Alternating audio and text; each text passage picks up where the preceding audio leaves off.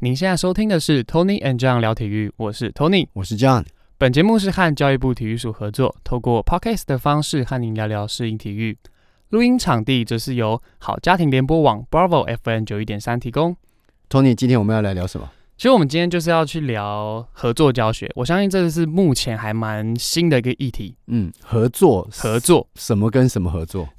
其实就是有在关注人权议题的朋友，一定都知道 CRPD，就是我们嗯常听到的《身心障碍者权利公约》是，其实起初啊，这个公约在进来台湾的时候，嗯，就是被很多实务现场的，不管是老师啊、社工师啊，或甚至是很多场馆的营运人员，他们都觉得这太理想了，就是抱怨那个理想性太高。对你这个东西根本就自爱难行。不过，其实我们检视这几年来，其实很多 CRPD 的精神已经开始慢慢的进入到我们生活中，其实都有在做啦，然后我们也开始感受到了。那是一种不知不觉慢慢进入到生活中。我就以教育来说，嗯，我们大概十年前很难去想象，不管是坐轮椅的、拄拐杖的，甚至是脑性麻痹或是是视障的同学，是，能够融入到体育课，而且是嗯和一般的同学一起上体育课，而且享受体育课的这个快乐，或是在这个课程上的运作，我大概觉得这是很难去想象的过去。但现在很普遍了。现在很多的学校老师上体育课里面，可能一个班一两个特殊的孩子，其实一样可以让全班一起上体育课。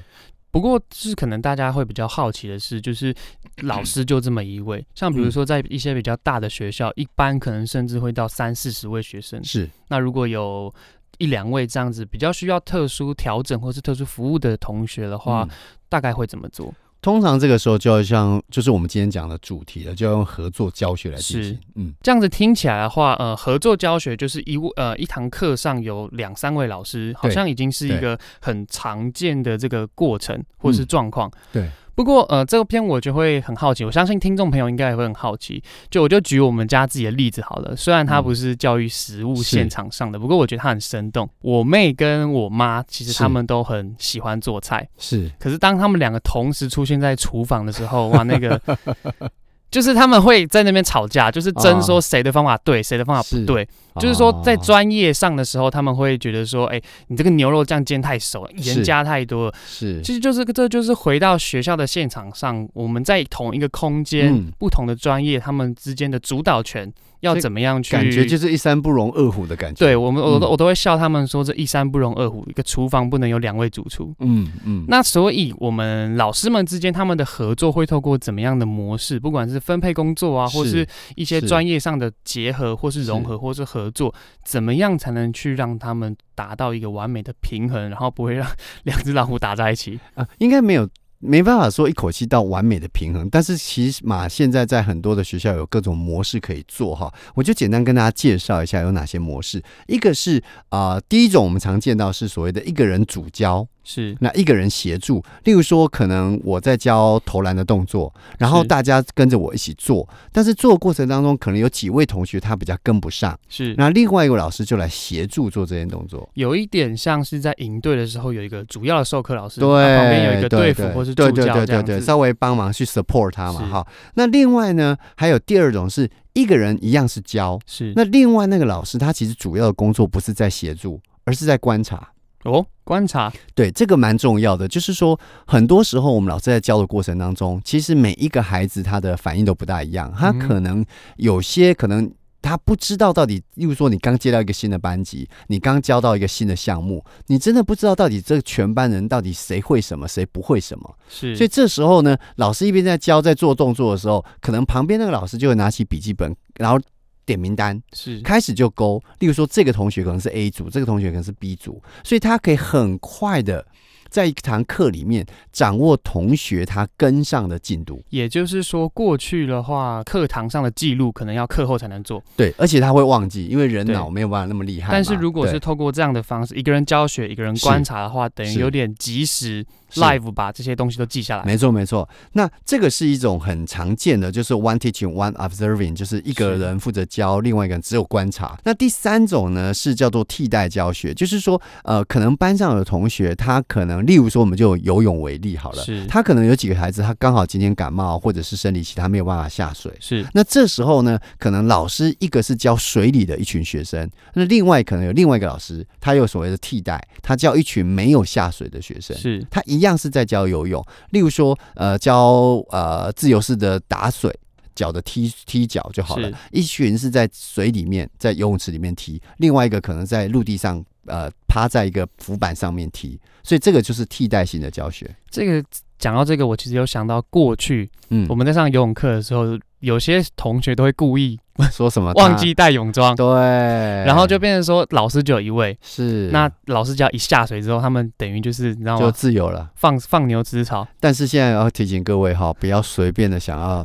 故意忘记，你在陆地上绝对比在水里还 累， OK，, 因为你没有那个水的浮力嘛。你做一样的动作，哇，超累。地心引力比较大，对真，的所以那个很吃核心。所以现在已经没有办法再偷懒了哈。听到了没？那还有一种教学叫做平行教学，叫是 parallel teaching。嗯哼，那 parallel teaching 它比较特殊，是说可能我教的东西有不同类，嗯哼例如说网球来讲，可能他觉得在这堂课我正拍跟反拍都要学，是，但是很可能正拍是一个老师教，反拍是一个老师教。有一点像闯关的那种感觉对吗，对对对，他就是不一样，他就是我我呃，在这个老师的时候，我可能先五分钟学正拍，那另外一群同学在另外一边五分钟学反拍。嗯哼，然后可能五分钟之后再交换，哦，那为什么会这样子呢？因为每个老师的专长不一样，是有些老师可能特别正拍做得很好，是他反拍可能他比较不会教，或者对于一些比较呃之前比较年轻的老师，他也可以分担一些教学的压力。了解嗯了解？那或者是呃，我们常见的就是有些实习老师刚去学校教的时候，他可以捡一些比较简单的来教，那那资深啊老师帮他搭搭一些比较复杂的。是的部分哈，还有一种是叫做分站教学。是分站教学它跟刚刚前面的这个所谓的替代教学不一样。刚刚替代教学是说，反正我现在要教的是下水的所有动作，只是是因为你没有办法下水，所以我找了一个替代的帮你做。但是分站教学不一样，它分站例如说我要教的，其实每一个人这每一站都要学到。嗯哼例如说，呃，我们在跑步来说。好，跑步可能呃，就以大队接力来讲，嗯你要学习有几种，一个跑步可能摆手、接力接棒，对，然后对还有压线对，所以最后这一这棒几个三三个动作都要学，所以在里面呢，可能呃，它分站不同站的练习，那每一站有不同老师在教，等于说就是说运用这个课堂上的所有的时间，是不让你闲着，对，这样反正你要么就是在在学接棒，要么你就在学跑步，要么是你就在学压线。是好，所以这种分站教学，其实现在因为呃，老师如果他雇的学生可以少一点的话，嗯哼那他分站下来，他当然效果就更学好。习效果会好很多。嗯。对，对对对。那最后一种呢是协同教学，嗯哼，那协同教学呢，它它叫做 team teaching 啊，它其实跟刚刚前面的又都不一样。是它比较强调是我们一群老师教同样的东西，嗯哼，然后来教的好。举例来说，例如说呃网球，我们不是有对打，对，但是对打的过程当中，可能对打需要有两个人打过来再打过去。那我要示范的时候，我一个老师没有办法示范对打，是所以我必须两个老师来示嗯范哼对打。好，又例如说像国标舞，是，国标舞一定一个男男老师要要跳男生，一个老师要跳女生。嗯哼那在男生跟女女生的舞步其实不大一样。好，就是以以 tango 来讲的话，很可能一个老师他需要拉长脖子，是另外一个老师他可能需要的是呃臀部要曲线要出来，所以变成说像这个部分就要一个 team 去嗯哼教这件事情。那他要示范的时候也能做比较好的示范。诶，不过我想就是说，因为我们嗯还是回到我们今天一开始的主题，就是嗯在针对身心障碍的学生是嗯的这个状况下，刚刚让你提到的这几种教学对的方式或者合作的方式，嗯有哪几种是我们目前在学校里面比较常见的？其实都有，但是比较常见的，例如说体育老师主授，是然后我们请特教老师观察。因为毕竟它还是体育课嘛，对，他是体育课，所以特老师可能也呃，他但是他非常的了解特殊生，是所以他可能就会在旁边呃，一开始先观察。然后先让体育老师知道我这个学生的特质是什么，或者是我有哪些是可以做，哪些是不能做的，所以是。这个蛮重要的。所以这就是刚刚让你提到的嗯艺人教学、艺、人协助是，或是观察、协助观对察这样子。对，那还有吗？还有替代教学也常常用，就是我刚刚讲的，就是有些孩子因为他的身心障碍的状况比较特殊，他可能例如说他不能下水，是或者是他在打这个球飞过来的时候，他视障，他看不到嗯，哼他用什么方式去取代？他一样可以玩这样子的体育课，所以这个替代教学是经常被使用的。